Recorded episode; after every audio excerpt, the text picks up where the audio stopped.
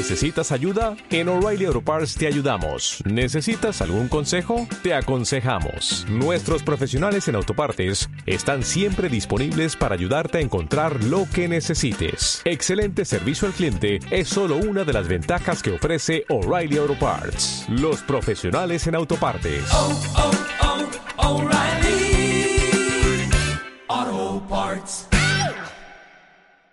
Encuentros, un podcast de Fundación Telefónica producido por Cuanda.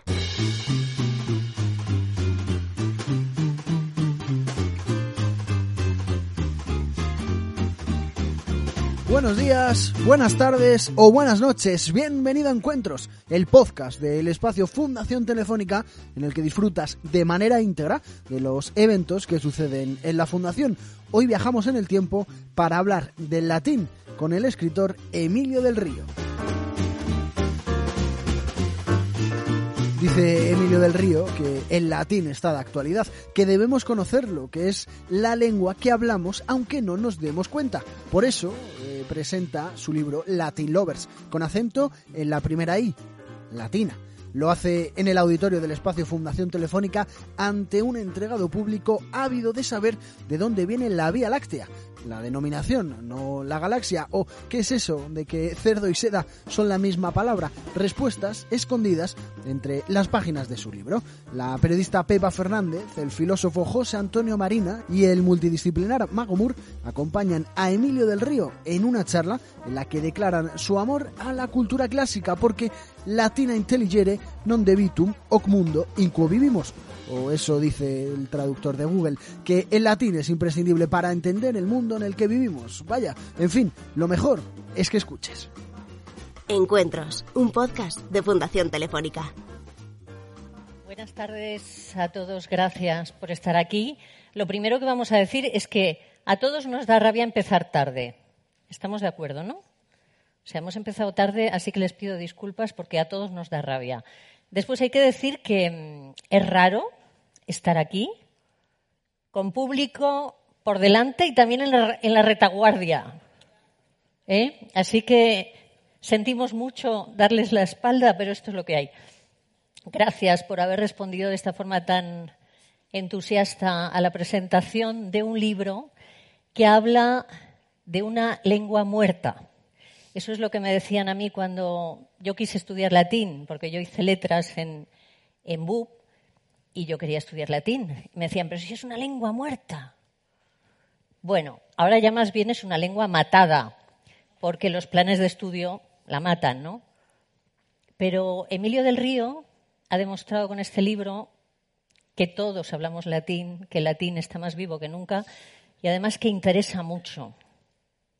Saben que la idea, bueno, todo, ha partido de, de una idea loca que tuvo nuestro querido Antonio Fraguas Forges un día en la radio, hablando con Juan Carlos Ortega y conmigo, dijimos eso de qué bonito sería hacer una sección de latín en la radio. Eso dijo Antonio. Yo dije, sí, sería precioso, pero es una locura.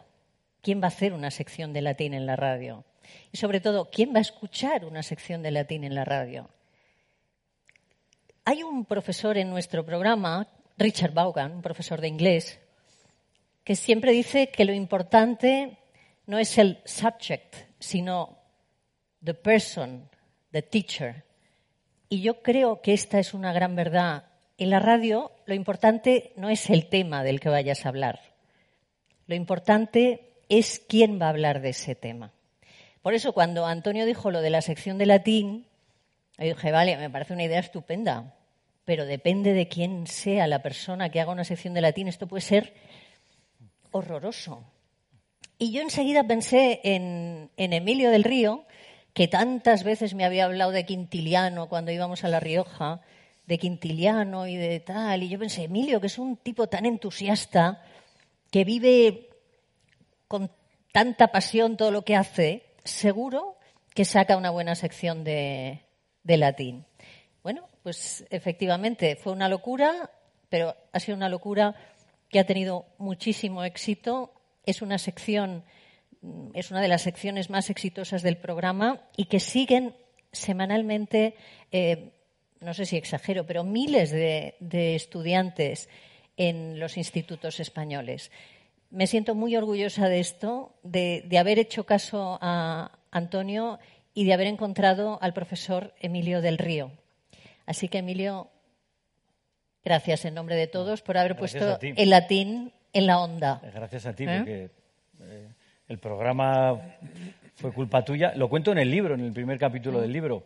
Eh, el primer capítulo es un prólogo, se titula ah, Unas palabras antes de hablar, unas palabras antes de hablar. Y lo cuento ahí cuando me llama Pepa, yo creo que era junio o julio, ¿no? Oye, mm. vamos a hacer una sección de latín. Y literalmente le digo, tú estás loca. Y dice, no, sí, hombre, sí, está bien, una sección, contamos expresiones, palabras, tal, algo de cultura clásica. Digo, Buah, son las radios, no, va a haber Dios que lo escuche, nada, es un desastre. Y dice, pues quiero que la hagas tú. Digo, estás rematadamente loca. Y lo dejamos ahí y en agosto me vuelve a llamar. Oye, pues empezamos en septiembre. Estoy muy contenta. Y llevamos seis años, seis temporadas ya. Como dice Richard, eh, un buen profesor hace que te enamores de él. Es importante. Y eso lo sabe muy bien Marina. Un buen profesor hace que te enamores de él y, por lo tanto, que te enamores de su asignatura.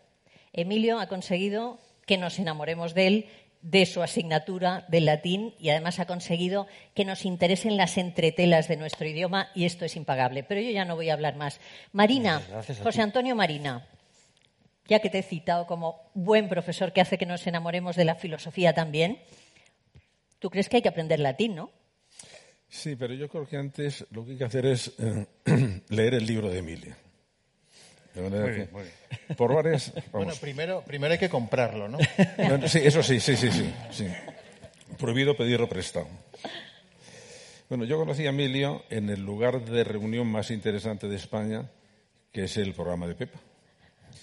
¿Y por qué me interesa lo que hace? Primero porque es, sí, un consejo muy horaciano.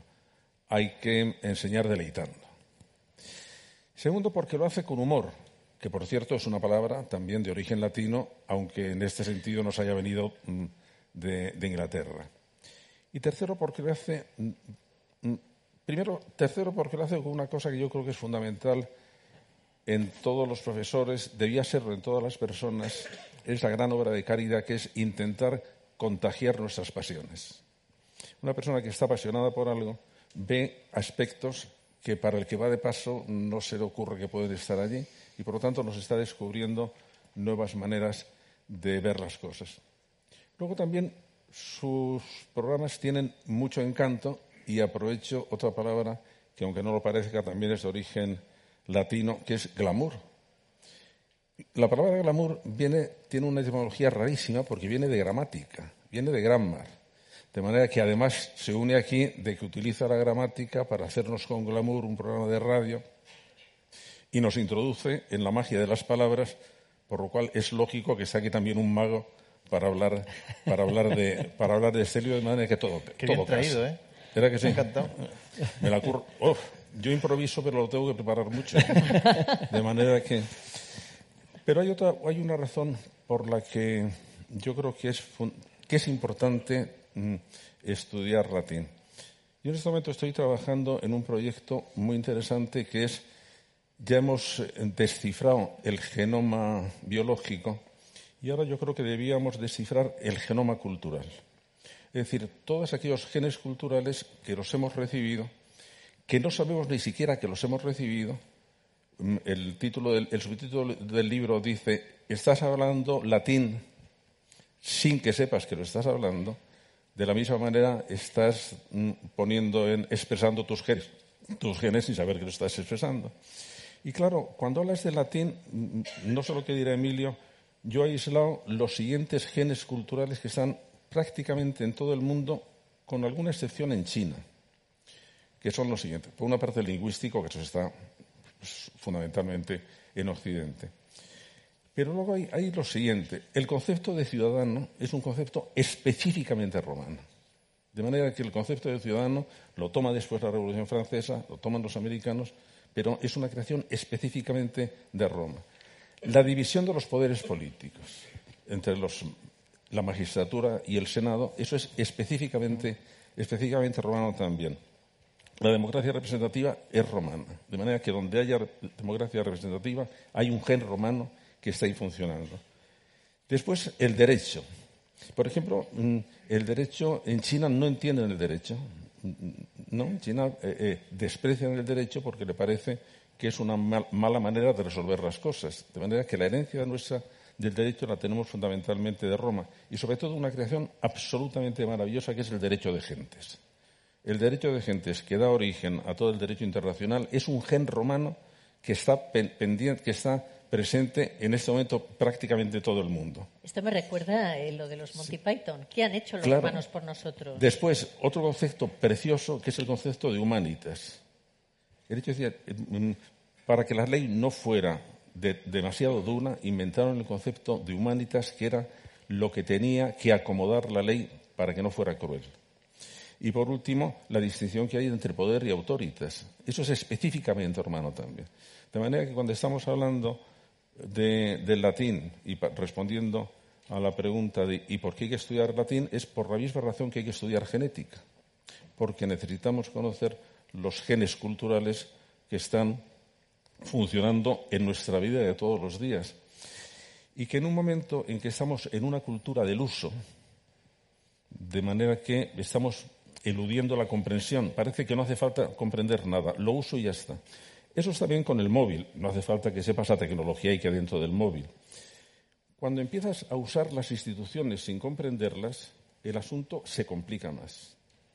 Cuando utilizas el lenguaje sin comprenderlo, más todavía. Y ya cuando utilizas a las personas sin comprenderlas, estás ya cerrando el círculo de la perversión.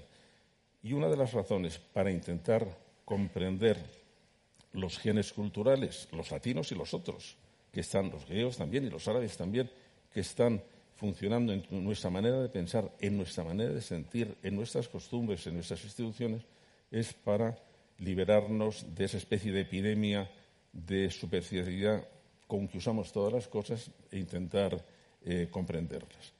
El libro es divertidísimo, el libro está espléndidamente informado, el libro nos introduce en esa maravillosa profundidad que es la etimología de las cosas. Ortega decía con razón, el hombre es un animal etimológico.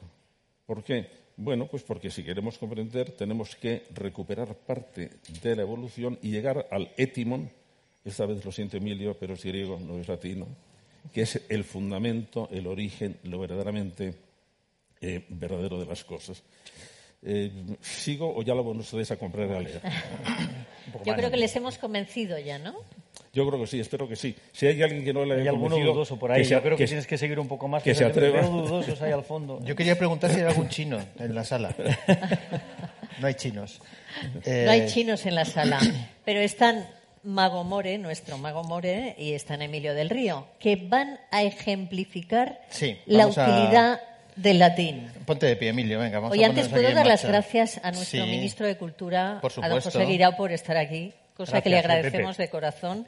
Y dice mucho, dice mucho de un ministro de, Cultura. De lo que es un ministro de Cultura, efectivamente. Sí. Lo vamos a hacer de pie. Gracias, ¿eh? Sí, vamos a hacerlo de pie. Vamos a poner, ponemos ahí. Vale. Sí. ¿Es peligroso lo que vais a hacer? No, no entraña ningún tipo de peligro. Ni hemos maltratado. Si está More puede haber peligro, ¿eh? Oye, he visto algo aquí como... No, no, no te preocupes, mira. No es inflamable. No, no te preocupes. Yo quería preguntar a Emilio, lo primero.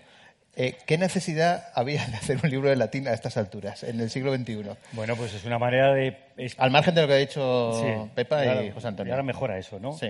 Es una manera de dar respuesta a las preguntas que nos seguimos haciendo, ¿no? ¿Qué somos? ¿De dónde venimos? ¿A dónde vamos? Como el cuadro de Gauguin. Y de dar respuesta al... No, no, me refiero a que qué necesidad tenías tú. ninguna, la verdad. Quiero decir, ya a tu edad provecta. ninguna, ninguna. Si tú ya has triunfado, quiero decir. Pero le da mucho yo la tabarra, le da mucho la tabarra. Desde el primer día que empezamos el programa, dice, ¿por qué no lo pones por escrito? Seis años, ¿eh? Ha costado esto. Seis años. Cada programa, Pepa me decía, ¿cuándo vas a escribir esto? Yo es que creo que verba volan es verdad. Escrita manen. Claro, la expresión es verba volan, escrita, manen. Claro, verba volan es el, el título del espacio que tenemos en la radio cada domingo a las 11 en Radio 1, Radio Nacional. Momento publicitario. Claro, un espacio de latín y de cultura clásica, ¿cómo se va a llamar? Las palabras vuelan. Eso en latín es verba volan. Y la continuación de la expresión es scripta manen. Lo escrito permanece, que es lo que hemos hecho en este libro. Bueno, Pepa me lo decía cada, y me lo decía cada domingo, de verdad, ¿eh? Hasta que un día Pilar Cortés, que está por aquí, la editora de Espasa, me dice, oye, ¿por qué no haces un libro con esto? Y digo, va, yo creo que es el momento, ¿no? Hiciste el scripta manen, ¿no? Y ya está, ya aquí Como tenemos se ve, scripta manen. Emilio le hace mucho más caso a una editora, mucho más caso a Pilar que a mí. Emilio, yo creo que el de siguiente hora Aquí. va a ser una revista de humor que se va a llamar Coturnix, que es la codorniz, pero en latín. Eso es, eso es. De eso se habla en el libro Oye, también. hacer, hacer chistes en latín estaría muy bien. Es buenísimo. Que, por cierto, Hay libros de chistes en latín, ¿ah, además. sí? Sí. ¿Cómo se llama? Chiste, ¿Cómo se dice chiste en latín? Es la- fíjate, la palabra es en griego, ¿eh? además. ¿Qué es? Eh, eleucerías. Ah, pues muy bonito. Sí. Eso, eso da para otro libro, ¿eh? pero ya hablaremos en el libro de griego, que sale para otro libro Eso de es. griego. Hay mucho griego en el libro también, ¿eh? Sí, Sí, lo sé, lo sé. Sí. Chinos no hay, pero griegos hay muchos. Eh, por cierto, eh, ¿qué han hecho los romanos por nosotros? Puedo contar muchas cosas, pero no lo voy a contar mejor que lo cuentan los Monty Python en esa película fantástica que es La vida de Brian. No me digas que la tienes. responsable del descuartizamiento y que de ninguna manera nos someteremos al chantaje. ¡No hay chantaje! Nos han desangrado los muy cabrones, nos han quitado todo lo que teníamos, y no solo a nosotros, sino a nuestros padres y a los padres de nuestros padres. Y a los padres de los padres de nuestros padres. Sí. Y a los padres de los padres de los padres de nuestros padres. Vale, Fran, no desarrolles más el tema. Y a cambio los romanos, ¿qué nos han dado? El acueducto. ¿Qué? El acueducto. Ah, sí, sí, eso sí nos lo han dado, eso es cierto, sí. Y el alcantarillado. Ah, sí, el alcantarillado. ¿Te acuerdas cómo olía antes la ciudad? Sí, de acuerdo, reconozco que el acueducto y el alcantarillado nos los han dado los romanos. Y las carreteras. Evidentemente, Ah, sí, las carreteras, las eso no hay ni que mencionarlo, hombre. Pero aparte del alcantarillado, el acueducto las carreteras... La irrigación. La sanidad. La enseñanza. Sí, sí, de acuerdo, de acuerdo. Y el vino. Claro, es verdad, no, por supuesto. Sí, eso sí que lo vamos a echar de menos si se van los romanos, Reg. Los baños públicos. Y ahora se puede salir de noche sin peligro, Reg. Sí, saben cómo imponer la ley del orden. La verdad es que son los únicos que han sabido imponerla. Bueno, pero aparte del alcantarillado, la sanidad, la enseñanza, el vino, el orden público, la irrigación, las carreteras y los baños públicos, ¿qué han hecho los romanos por nosotros? Nos han dado la paz. La paz que te folle un pez.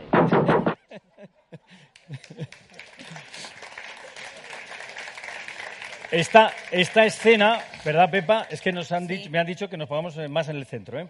Esta escena, cuando eh, se celebró el, el programa número 1500 En el Teatro Real. en el Teatro Real, eh, la hicimos eh, con Forges, eh, con Íñigo, con Yosto y dirigidos por Jaime Azpilicueta, eh, que pasaba por ahí y digo, ven tú también. Pero dilo mejor, ¿cómo ibas vestido? Íbamos vestidos, no, íbamos vestidos de hebreos, del Frente Popular de Judea. Sí. Claro. Claro. O sea, no que de romanos. con atrezo y todo. Sí, sí, Gran claro, realismo, claro. les quedó con muy atrezo bien. y todo. Fenomenal. Genial. Pues mira, me han dicho, ¿vas a hacer algo de magia? Digo, no, pero voy a hacer magia no con truco de magia, sino con palabras. Entonces te voy a proponer un reto. A ver, Que Esto es lo que no sabe Emilio, vas a flipar. Miedo me das. Yo te voy a poner, mira, una palabra, yo sé algo de latín, muy poquito, lo, lo justo. Por ejemplo, eh, a ver si esto pasa. Ahí está. Vía láctea. Esto lo sé. Tienes que decirme qué relación hay con lechuga. Porque acabo, es que acabo de ir a por una hamburguesa. Entonces, es lechuga Vía láctea con con vía lechuga. láctea. Sí. Y no puede ser otra, No, tiene que ser lechuga. pero otra cosa. que No, no, no, tiene que ser lechuga. Tiene que ser lechuga. Vía láctea con lechuga. Es lo que hay, es el Vía juego. láctea con lechuga. ¿Y cómo me haces esto el día de la presentación del libro? tío? Bueno, tío, busca- búscate la vida. O sea, bueno, pues algo diremos. ¿Cómo se dice lechuga en latín? Lechuga en latín es lactuca sativa. Lactuca sativa. Sativa, sí. ¿Hace falta escribirlo o hay nivel? Yo creo que... No, siempre, siempre Hay que se pueda es mejor escribirlo, Hay ¿no? nivel. Siempre escribirlo, siempre escribirlo. Pero Hay que nivel, escribirlo, hombre, hay Escribirlo. nivel aquí. Pero tú puedes escribirlo. Sí, puedo escribirlo. Vamos a ver si ¿Eres mago y lo escribes? Voy, voy a intentar escribirlo, a ver. A ver. ¿Hago así? Mira. No, lactuca no. sativa. Hombre, pero, o sea, no me jodas. ¿Qué pasa, tío? ¿Has dicho lactuca sativa? Lactuca sativa. No, pero esto es helvética, esta letra. ¿Y qué querías? Estamos en un libro de latín y de romanos. Me tienes que utilizar la New, Times New Roman. Coño. Hombre, A ver, espérate. A ver si pongo el Times New Roman. Ahí está. Eso sí, eso sí. Ahora sí. Times New Roman. Times New Roman, hombre, claro. Está todo pensado, todo pensado. Letra New Roman. Bueno, A ver. Da- da- a ver si la siguiente lo coges. ¿Y qué tiene que ver? Bueno, pues la lechuga se llama lactuca sativa porque si partimos el tallo, ahí se ve, ¿no? Ahí el tallo blanco es blanco y sale un líquido como lechoso. Y por eso se llama, la denominación eh, es lactuca, que tiene que ver con lac lactis. Lac lactis significa en latín y da en español leche. Leche. Los niños que están en, el, en la teta de la madre son lactantes, y el claro. periodo es la lactancia, es decir, decimos leche y a la vez, que es la forma, digamos, derivada, la forma romance, y a la vez decimos lactancia también. Y mm, la industria de la leche es... Pascual.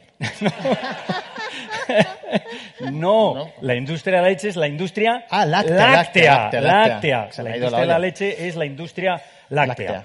Y eh, ¿qué tiene que ver esto? Me decías Con la Vía Láctea. Con la vía láctea, claro. Bueno, ya lo digo yo, claro, porque ya acabas de hacer tú todo el desarrollo. ¿Eh?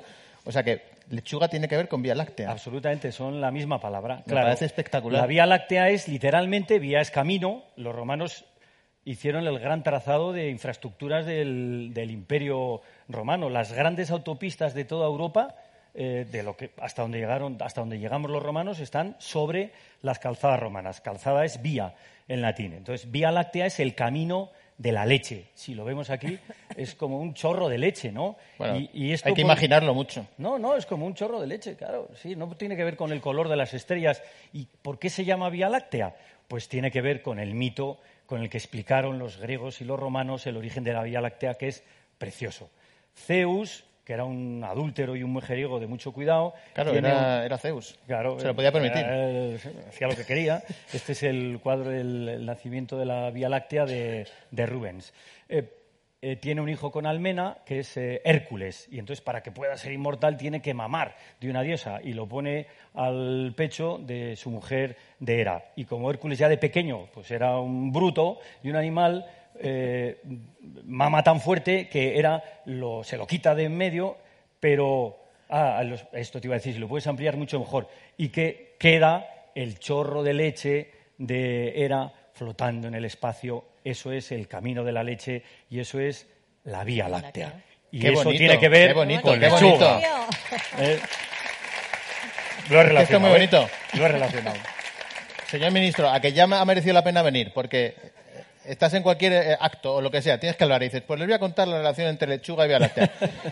Y ya quedas como Dios, claro, si es que es lo bueno de tener cultura, lo decía, lo decía Marina. Eh, o sea, que hemos quedado que la leche es esto, ¿no? O sea, que la Vía Láctea es la leche. Le estoy dando aquí a ver si pasa. Hazte de hacer aquí. Esto no pasa. Dale, yo hago así el gesto y vosotros le dais a la de... Ahí está. ¿Qué te parece?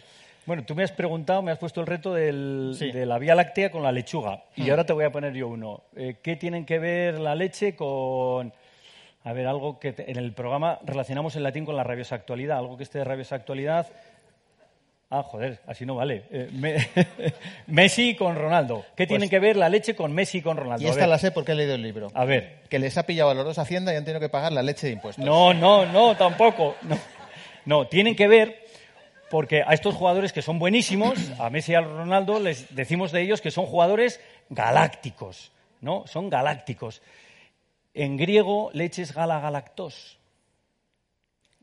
Eh, y a partir de ahí viene el nombre de galaxia.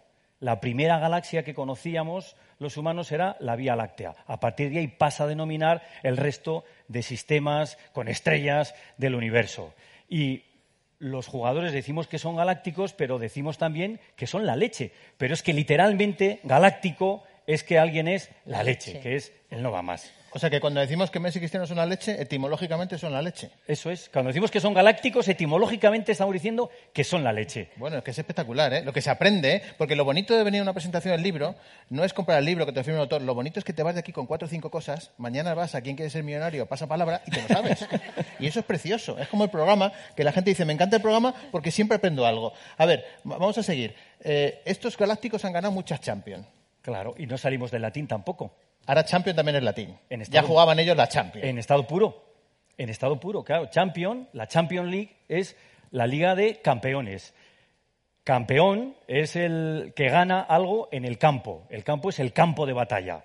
campus, es campo, da campo. Al norte de Roma estaba donde eh, acampaban y entrenaban los ejércitos, el campo de Marte, y a partir de ahí tiene ese significado. Oye, nuestro eh, Rodrigo Díaz de Vivar, y aquí está Alex Gilgelmo, de Burgos también, era el Cid campeador. ¿Por qué? ¿Porque cultivaba patatas en el campo? No, porque ganaba batallas en el campo. Esto no es un monólogo. Cuando ¿Eh? él haga así, os doy una pausa, vosotros todos decís, ¿vale? Repítelo del Cid campeador. el campeador. Claro. Bueno, pues a partir de ahí, con ese significado del que gana, el guerrero, viene campio campionis y a través del francés llega al inglés champion. Y también viene un producto que a ti yo creo que te gusta mucho. Los champiñones, claro. Pero ¿cómo adivinas lo que voy a decir, macho? Pues porque lo tengo Claro, preparado. es que es mago. Claro, se llaman champiñones, ¿por qué? Porque es curioso, les llaman champiñones porque se cultivan en el campo, pero luego en realidad no se cultivan en el campo. Los champiñones, como bien sabéis, se cultivan en cautividad, sin luz, etcétera, etcétera, ¿no? Un poco como los jugadores de fútbol, ¿no? Y por eso, cuando, por eso, cuando Reina, ¿os acordáis para celebrar que ganamos, no sé si fue la Eurocopa o el Mundial, empezó a cantar champiñones? ¿Os acordáis de eso o no? Champiñones y campeones es lo mismo. Mirad, lo si lo mismo. hemos traído. ¿Lo tienes también? Claro. No me lo puedo creer. ¡Camarero! La más importante y por todos vosotros, una de champiñones.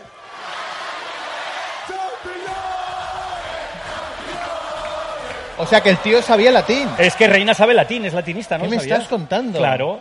Bueno, él quiere relacionar Champions, bueno, aquí no era la Champions, pero campeones con champiñones y puso a todo el mundo a cantar campeones, campeones, que es champiñones. Así que los campeones lo que tienen que hacer es comer champiñones. Esta. Etimológicamente. ¿Cómo se dice servilleta? En, ¿Qué he pedido antes una servilleta? ¿Os ha dejado sala? Digo, una servilleta. Digo, ¿cómo se dirá servilleta en latín? Porque los romanos utilizaban servilletas, ¿no? Hombre, claro. Es decir, tomaban aceitunas, tiraban el hueso, cogían servilleta, Sí, ¿no? claro. ¿Los romanos tenían bares? Y, pues, eh, y tú sigues yendo a los bares de los romanos, porque tú vas a las tabernas, ¿no? Taberna, ¿eh? Ah, que se llamaba taberna, ¿eh? Hombre, y les encantaba ir. Mira que soy estulto, claro. Taberna, eh, taberna. eh. ¿Y qué- tomaban los romanos? Pues como nosotros, tomaban unas cervezas, cerveza viene de Querevisia, eh, y tomaban vino. Sobre todo eran más de vino que de cerveza, pero tomaban esas cosas, sí. ¿Y tapitas? Y tapas, pues tomamos esas tapas yo creo porque también las probaban los romanos y les encantaban. ¿Qué es lo que más nos gusta tomar el domingo con los amigos mientras tomamos una caña? Una ración de jamón y otra de gambas, ¿no? Hmm. Pues A ver esa... si entendemos. Mira, gambas y jamón. La tienes también, pues Claro. es impresionante. bueno, pues eso, que esa tradición de los romanos es la que nosotros estamos manteniendo también. Eh, y por cierto, tú estás venga a preguntar, pero ahora te pregunto yo, ¿y qué tienen que ver el jamón con las gambas? Pues tiene todo que ver. A ver. Pues tú haces una fiesta en casa y si no pones jamón ibérico, estás metiendo la gamba. ¿Eso es así? No, es así y además, claro, tiene que ver, tiene que ver. Bueno, los romanos eran unos apasionados y el mundo romano del, del jamón. Les encantaba. Decían que hasta del, del cerdo se pueden sacar hasta 50 sabores. Y Hispania era una potencia ya entonces exportadora de jamones, ¿eh? Tenía, O sea, el jamón venía a los romanos a llevamos, comérselo aquí. Llevamos 2.000 años exportando jamón eh, fuera de Ellos tenían de el prosciutto. Sí, claro, la salchicha, claro, sí, es palabra también latina, claro. Eh, mm, pero el jamón era un producto extraordinariamente valorado, el jamón de Hispania extraordinariamente valorado. Bueno, pues tienen que ver, pero no por lo que dices tú, aunque algo has apuntado, porque jamón y gamba son dos productos exquisitos, maravillosos, pero son distintos, pero son la misma palabra. La misma palabra. Y lo has dicho, cuando uno mete la pata, decimos a veces que mete La la gamba. gamba. Claro, gamba es eh, la denominación latina para la pierna del animal. Eh, y esa forma derivada es muy fácil. De gamba tenemos gamba.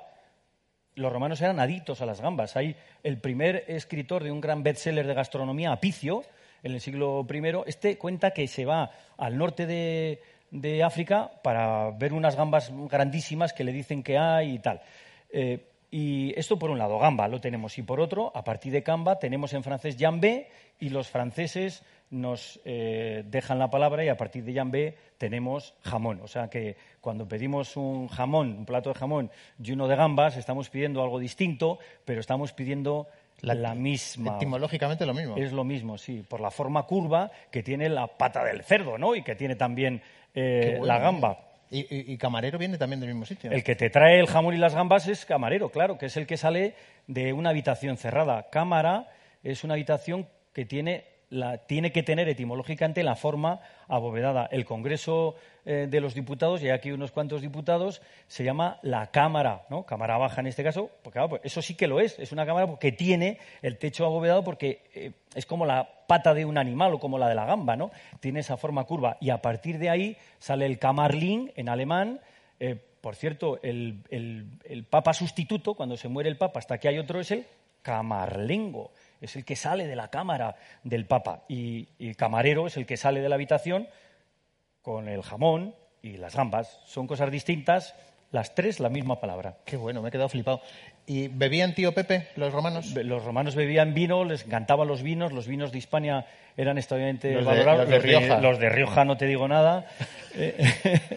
y Pepe es una palabra latina. Pepe es latino. Sí, y Pepa. Pepa estaba ya predestinada a tener un espacio de latín con estaba ese nombre. Clarísimo. Estaba predestinada. ¿Y de dónde viene esto? Bueno, esto sí lo sé. A ver. Esto podría contarlo yo. A ver. Venga. Pues mira, en las iglesias, esto lo voy a contar yo, porque me he leído el libro. En las iglesias resulta que daban la ese misa en latín hasta hace muy poquito tiempo. Entonces la gente repetía la misa en latín, pero no se enteraba muy bien. Entonces había inscripciones de este estilo: Santus Josephus P. Christi. Y Pepe significa padre putativo. Pater putativus, es decir, Eso, San eso José. he querido decir, lo he traducido al ¿Qué significa español. putativo? Puto, putas, putare, en latín no significa irse de puta, significa pensar. Da podar.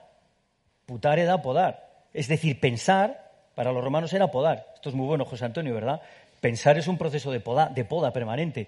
Eh, y entonces, padre Quito, putativo. quito la maleza y me quedo con lo bueno. Y te, y te quedas con lo bueno, claro, si no te pasas. Entonces, San José, el supuesto padre de Jesucristo. Eso quiere decir pater putativos. Pero como era muy largo, pues abreviaban, como todos utilizamos abreviaturas al escribir, ¿no? Hmm. Y entonces, pues, pater ponían una P y putativos ponían una P. Qué bueno. O sea, que Y- la gente decía San José Pepe y Claro. ahí se quedó. Pero no sabían que esa P, una era de pater y la otra de putativus, porque claro, la gente ya no sabía latín. Y en lugar de leer Santus Josephus pater putativus, decían Santus Josephus Pepe. Y se pensaron que Pepe era una manera de llamar a José. Y entonces por eso los José se llaman Pepes y las María José se llaman Pepas. Y por eso en el libro hay un capítulo que es Viva la Pepa. Claro, y además celebrando la Constitución de, de Cádiz. Hubo un momento en la historia de nuestro país en que estaba penado, esto lo contamos en el libro, decir viva la Pepa. Estás, ¿eh? estás diciendo tanto el libro que prácticamente estás contando todo el libro. Te estás yendo por las ramas y te he preguntado por servilleta, macho. O sea, esto viene todo de que le he preguntado por Esto servilleta. Fíjate por dónde se ha ido. Bueno, servilleta en latín se dice mapa, con dos P's, mapa. Por ejemplo, dar la salida a la carrera en el circo, cuando salían ahí eh, los caballos, las cuadrigas y tal, era eh, mitere mapan, ¿no? Eh, Lanzar el, el pañuelo o la servilleta, que se dicen de la misma manera. Qué bueno. O sea, que sería... Esto sería una... Eso sería una, serville- una servilleta abierta, un mapa. Y por cierto, claro, cuando dibujaban un mapa, cuando representaban un mapa, eh, cuando representaban lo que conocían, el mundo conocido, eh, ¿dónde lo hacían? Pues sobre un- una servilleta, sobre un pañuelo, sobre un lienzo de tela. Y por eso decimos mapa mundi, porque el mundo está dentro de un pañuelo. Y es que el mundo es literalmente un pañuelo. Cuando decimos mapa mundi, estamos diciendo que el mundo es un pañuelo. Es que flipo contigo, de verdad, ¿eh? me parece alucinante. ¿Cómo se decía flipar en latín? ¿Había- ¿Existía eso? Es latín en estado puro también. Flipar también, ¿no? Eh, eres un maestro en latín, de verdad te lo digo, ¿eh? Está- esto es fantástico, lo de maestro, porque maestro viene de magis. Magis significa, y da en español, más. A partir de ahí, con el sufijo ter, instrumental, magister. Magister es el que es más. Es más porque sabe más, por eso es más. Y por cierto, lo contrario de magis, de más, es menos. ¿Cómo se dice menos en latín? Minus. Con el sufijo ter tenemos minister. Minister no es porque... La que te acaba de caer, Pepe. No es. Lo pero estoy no lo es estoy viendo venir. No, no. La etimología es preciosa porque no es ministro porque sepa. Es ministro porque está al servicio de. Era el nombre que tenían los eh, eh, criados en las, en las casas, ¿no? Porque está al servicio de los demás, no porque sepa menos. Anda, qué bueno, ¿eh? Qué, qué bien lo ha, Lo has salvado, lo ha reconducido, lo has ¿eh? Pero qué malos sois todos que habéis hecho ya vuestra composición de lugar. De todas maneras, debo, debo felicitarte, te voy a tutear porque, porque bueno, te eh, debo felicitarte porque te has ido a los dos eventos del año, a los Goya y a la presentación del Latin Lovers. que hay que tener ojo para hacer eso, ¿eh? Va, vamos a ver más cosas. Por ejemplo, tú que siempre estás diciendo en el programa la rabiosa actualidad. Y el latín. Y el latín. ¿Cómo Brexit también es de rabiosa actualidad? Totalmente. Totalmente, claro. ¿no? Los ingleses hasta para salirse... Déjame que diga una cosa del A ver. Brexit. Yo estoy preocupado. Económicamente no sabemos cómo vamos a terminar, pero gastronómicamente van a perder ellos con toda seguridad. Totalmente. Y luego yo estoy preocupado porque puede que también perdamos los fish and chips y la moqueta en los baños. Eso es una pérdida irreparable. Bueno, vamos con el Brexit. Bueno, Brexit es una palabra latina. Claro, es una, está formada a partir de las iniciales de Britania, que es como los romanos llamamos a las islas, y a partir de exit, eh, esa palabra que vemos en los carteles, en los aeropuertos, es que la tienes también, en los aeropuertos, en las, en las estaciones de ferrocarril, aquí cuando salgamos del espacio telefónica, con el personaje este corriendo, exit es una forma del verbo eoisire ibi itum, que significa y que da en español ir, ir, ido, ido. Eh, un compuesto, irse hacia afuera, ex, fuera. Ex, ire, exit es salida. Entonces, Brexit es salida, el Reino Unido eh, se sale. Hasta para salirse de la Unión Europea los ingleses utilizan el latín. Antes de hablar inglés se habló latín durante siglos Hay- en las islas. hay un ¿eh? dato muy curioso. Los anglosajones llegan en el cuarto o quinto después de Cristo. ¿eh? Hay un dato muy curioso que yo, yo he flipado con el libro, porque el 60% de- del inglés es latín. Sí, esto nos lo dijo Richard eh, Vaughan, ¿verdad? Sí, sí, Es increíble. Bueno, os voy a decir otra curiosidad. Street viene del latín, También. de stratum, Eso es, que es calle, ¿no? eso es. Fíjate. Claro, Estrato, nosotros decimos estrato, street en inglés. Lo estáis reventando todo, el libro. digo. No, no, no. Estamos contando prácticamente. No hace falta ni que lo compréis, porque ya prácticamente estamos contando todo.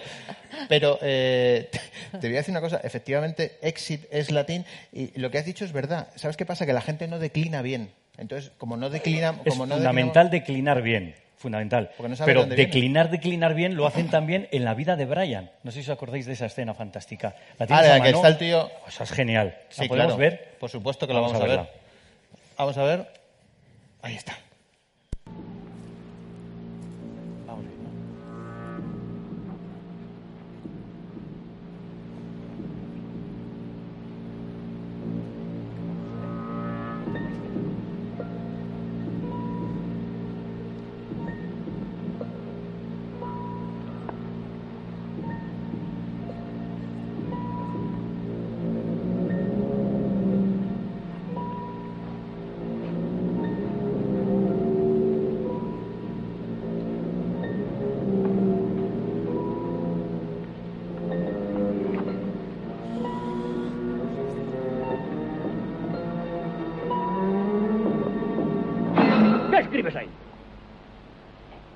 Romanes eunt domus, gente llamada romanos ir la casa.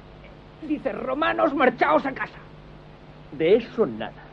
¿Cómo se dice romano latín? Vamos, vamos. Eh, eh, romanus. ¿Que se declina cómo? Anus. El vocativo plural de anus es Ani. romani. Eu. ¿Qué es eu? Ir. Conjuga el verbo ir. Ir. Eo, is, id, imus, itis, eunt. Luego eunt es. Ay, eh, tercera persona del plural del presente de indicativo. Ellos van. Pero romanos marchaos es una orden, así que hay que usar. El imperativo. ¿Qué es? Id, id. ¿Cuánto romano? Plural, ite, ite. Ite. Domus en nominativo. Marcharse indica movimiento, ¿no, muchacho? Dativo, señor. No, no, no, no, no, no, no, no es dativo. Acusativo. Domus. Domus. Solo que Domus lleva el... El locativo. ¿Qué es? Domus. Domus. Domus. ¿Has comprendido? Sí, señor. Escríbelo cien veces. Sí, señor. Gracias, señor. Ay, César. Ay, César. Si no está escrito al amanecer, te corto los cojones. Gracias, señor. Gracias, señor. Ay, César y todo lo demás, señor.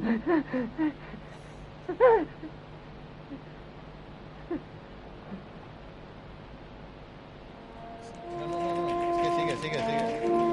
Ah, no, no, no.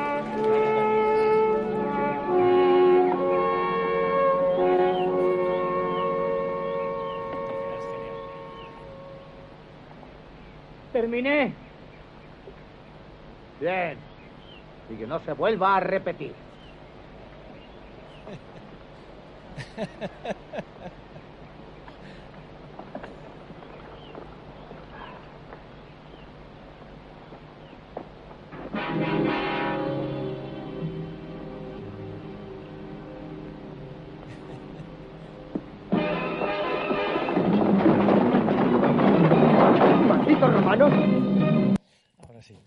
Es genial esta escena. Así que ¿eh? conviene declinar bien, ¿eh? Sí, sí, por lo que Es pueda Genial pasar. esta escena. Bueno, eh, ¿te acuerdas de Luis Aguilé? Hombre, ¿cómo no voy a acordarlo? Canto todos los días. Sí, ¿no? Ca- Cantaba esto de... Es una lata el trabajar. Venga todos. Todos los días te tendrás que levantar. ¿Y esto qué tiene que ver con el latín? Esto es latín en estado puro. ¿Y eso?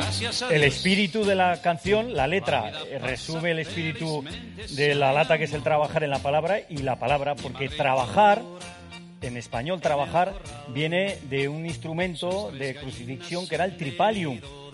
¿Tienes un tripalium a mano? Sí, tengo aquí uno. A ¿Tienes un tripalium? A- Aguanta que le voy a dar.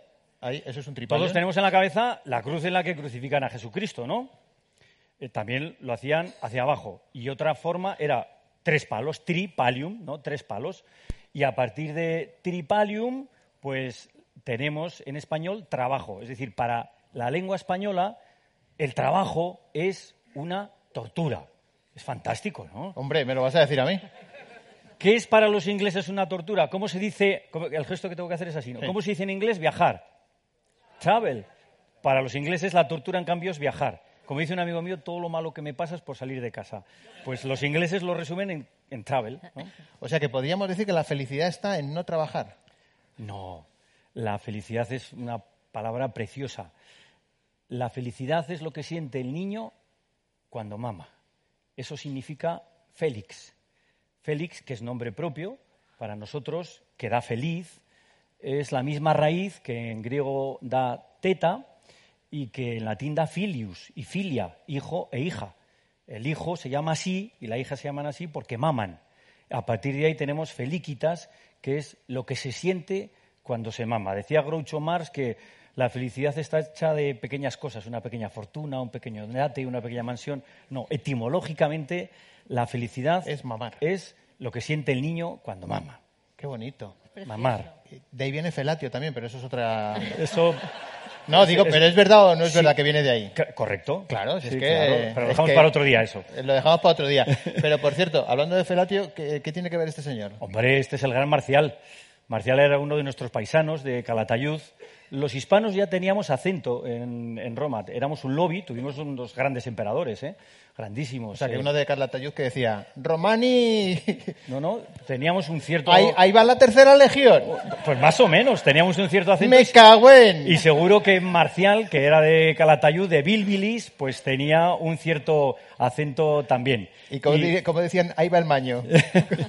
y claro, pero ahí tú- va el de Bilbilis. Tú me citas a Marcial por uno de los poemas que tiene, que es un poema Esto es precioso. Este es un poema muy famoso.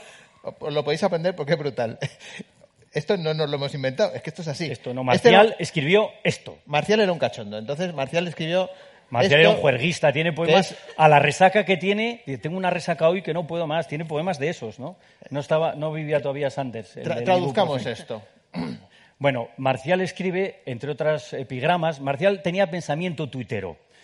Ya pensaba, sí, Era el los, tuitero de- los epigramas al fin y al cabo son el pensamiento tuitero de la época. Y este poema es Mentula tan magna est, tantus tibi papile, que es un nombre propio, pues como yo me llamo Emilio y tú te llamas More, pues papilo, Papile. ¿no? Ese es el vocativo, ¿eh? Nasus ut posis quotiens arrigis olfacere. No me digáis que no es conmovedor lo que acaba de decir. ¿Es precioso o no es Bueno, precioso? ¿qué es mentula? Mentula nos suena a mente, ¿verdad? Mens mentis es en latín y significa en español mente. Ulus es el sufijo de diminutivo. No. Mentula es mentecilla, pero es el nombre que le daban los romanos al pene. Al pene. Pero el equivalente sería Picha. picha. picha. O Pero sea, el juego de palabras a nosotros se nos escapa, porque es como decir, estos piensan con la picha. O sea, que ya lo decían los romanos. Sí, claro. Esto viene a decir literalmente, tu picha es tan grande, mentula tan magna es como tu nariz. Por cierto, a partir de ahí viene el famoso poema de Quevedo. Él, que Quevedo era un traductor de Marcial y lector empedernido de Marcial, y todo Quevedo se- no se entiende si no se sabe algo de Marcial, de ahí viene lo de eras un hombre a una nariz pegado. Ahí juega con el, lo de los judíos y la nariz contra Góngora, pero él tiene en la cabeza el poema de Entonces Marcial. dice- dice, tu méntula, no lo voy a traducir, es tan grande como tu nariz. De manera que cuando tienes arrigis, arrigis es un compuesto de rego rectum, ¿no? Cuando se te pone recta, olfacere, la hueles. La hueles.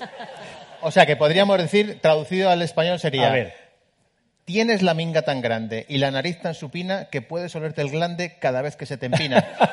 Bravo, buenísima Sería traducción. algo así, ¿no? Traducción perfecta. Ojo, que no lo he dicho yo. Ha sido Marcial hace ya la, la tira de años. No, no, esto es cosa de Marcial. Me Lo que no sé es qué ¿eh? tal le parecería a Marcial la traducción. Escucharme, Emilio y More, que para decir de mi pueblo me cago en la mar, bilbilitanos. Me ha encantado la traducción esa que habéis hecho, ¿eh? Ni Quevedo lo hubiera hecho así. Hala, majos, un saludo, ¿eh? Este acento tendría más o menos, ¿eh? Sí, ¿no? Sí, algo parecido. Hablaría algo parecido. Sí, yo creo que sí. Muy bien, Yo creo que sí. pues eh, te voy a decir una cosa. Estamos a punto de terminar y vas a tener que rubricar, que también es latín, ¿no? Sí, claro, y lo tengo que hacer con un rotulador rojo. No sé si alguien lleva un boli rojo o un rotulador rojo. ¿Y eso? Porque rúbrica es firma. Y se llama así al acto de firmar porque se hacía con tinta roja. Ruber, ruba, rubra, rubrum es rojo. Bueno, a partir de ahí tenemos rubio. Apenas había el rubicundo Apolo, rojizo. El martini es roso. A partir de ruber tenemos rusus, roso, rojo, rubio. eh, y el- la firma la hacían con tinta roja y por eso es eh, rubricar. Roble viene de ahí por el color rojizo que tiene. O sea, rubricar tiene que ser con tinta con roja. tinta roja. Y- Rubicón, el río que atraviesa César, se llama así, que era un riachuelillo, por cierto, pero César era un tipo que se las eh, daba de grandeza, pero eso- ahora le llaman el río Meadilla a los italianos, el Pisiatelo, ¿eh? O sea, fijaos. Mira, vas a rubricar Ah, con tinta sin roja. tener que pasar el Rubicón de Pues- atravesar pues la Gran Vía para comprar un Con tinta roja. ¿eh? eso es. Y así no te ruborizas. Claro, ruborizarse es cuando nos viene, decimos rubio y decimos rojo, pero decimos ruborizar, claro, cuando nos viene los colores rojos a la cara. Qué bonito, qué bonito, de verdad. Bueno, pues antes de terminar, siéntate que voy a hacer una cosa. Mira, voy a hacer un resumen de lo que es el libro, para que veáis. Me he traído aquí, mira, esto es lo que tiene el More, libro. cuidado, que, cuidado, que eh. no, que no, si no, no pasa nada. Mira, el, li- el libro tiene ciencia, para que lo sepáis. El libro tiene gastronomía. Sí. Mucha. El libro ¿Qué? tiene música. Pizza. Música, tiene música. Tiene cine, porque hay un montón de referencias bibliográficas. ¿Qué más tiene? Tiene cultura, mucha cultura. Mucha cultura. Tiene sexo, Tiene sexo. porque dijo la editora, hay que meter algo de sexo. Sí, sí, sí. Mira no me la- dijo otra cosa, Pilar. Sí, mira el arciprestedita que se forró en su momento, ¿vale? Hay que meter humor. Tiene mucho humor el libro, lo vais a pasar fenomenal. Y tiene medicina. Entonces, cuando tú tienes todo esto, esto, eh, ahí está, mira, ya verás, esto es fenomenal. A ver, sí, ya verás, la voy a liar ahora. Sa- La vas a liar, ¿eh? Vamos. Salimos todos de aquí. Y entonces, está más cerca. todo eso es lo que hace que... Mira, mira aquí está. ¿Lo tienes, calentito? ¿Eh? Bravo, bravo. Mira, está, está calentito, ¿a que sí? Pues está- como que quema, ¿verdad? Pues este es el libro, amigos. Y antes de dejar que, que termines, eh, os voy a decir, por favor, una llamada a la acción. Tenéis que comprar el libro y os lo voy a decir en latín. ¿Vale? Como me he leído el libro, me lo están payando, voy a intentar decirlo en latín. Si venís a una presentación de un libro en latín y no lo compráis, os arriesgáis a que a la salida el vigilante os diga, va de retro. Quo vadis. Que es como, ¿dónde vas? ¿Dónde vas sin el libro? ¿Eh? No lo aplacéis sin edie porque cometeríais un craso error. ¿Vale? Así que eh, tampoco quiero que os sintáis obligados. Comprarlo motu propio. ¿eh? Eh, grosso modo, 19 euros per cápita. Algunos me dirán, no tengo pecunia, pues comprarlo equo con vuestro cónyuge. Y así nos quedáis con déficit de monumentos, pero sí con superávit de conocimientos. Alea jacta es. Emilio, Gracias, ¿quieres gracias. decir algo más? Gracias, sí, termino. ¿Eh? Sí. Me pongo de pie, ¿no? Sí. Bueno, pues yo, yo también de pie, siguiendo a, a More, que, que gracias Pepa por todo, porque mm, esta locura fue idea tuya, gracias a ti por tanto y por todo, y gracias a More y a José Antonio por estar aquí, gracias a todos los que habéis eh, venido. Y, Y a la, gente, a la gente de Espacio Telefónica que nos han Y gracias a la gente de Espacio Telefónica. Y a todos los que han estado Gracias. trabajando aquí. Y además también. Telefónica es una palabra griega también, o sea que te- teníamos que hacerlo aquí, ¿no? A Espacio Telefónica, a Pilar, a Espasa, bueno, a todos. Hemos empezado con la vida de Brian de los Monty Python y vamos a acabar también con la vida de Brian de los Monty Python, porque al final, cuando están crucificados y se van a morir, ¿qué es lo que cantan? Hasta en los peores momentos, hasta cuando estemos más puteados, más jodidos, hasta cuando no veamos esperanza, hay que pensar que hay que buscar siempre el lado positivo de la vida. Los romanos a eso lo llamaban, acordaos, aplicadlo cada día y todos los días, carpe diem. Así que carpe diem y gracias a todos. Lo vemos. Gracias, Emilio.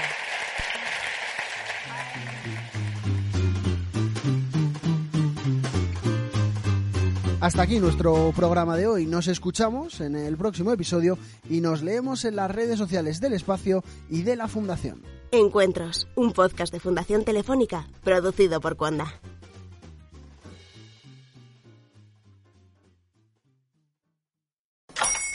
Hola, buenos días, mi pana. Buenos días, bienvenido a Sherwin Williams. ¡Ey! ¿Qué onda, compadre? ¿Qué onda? Ya tengo lista la pintura que ordenaste en el ProPlus app. Con más de 6.000 representantes en nuestras tiendas listos para atenderte en tu idioma y beneficios para contratistas que encontrarás en aliadopro.com. En Sherwin Williams somos el aliado del PRO.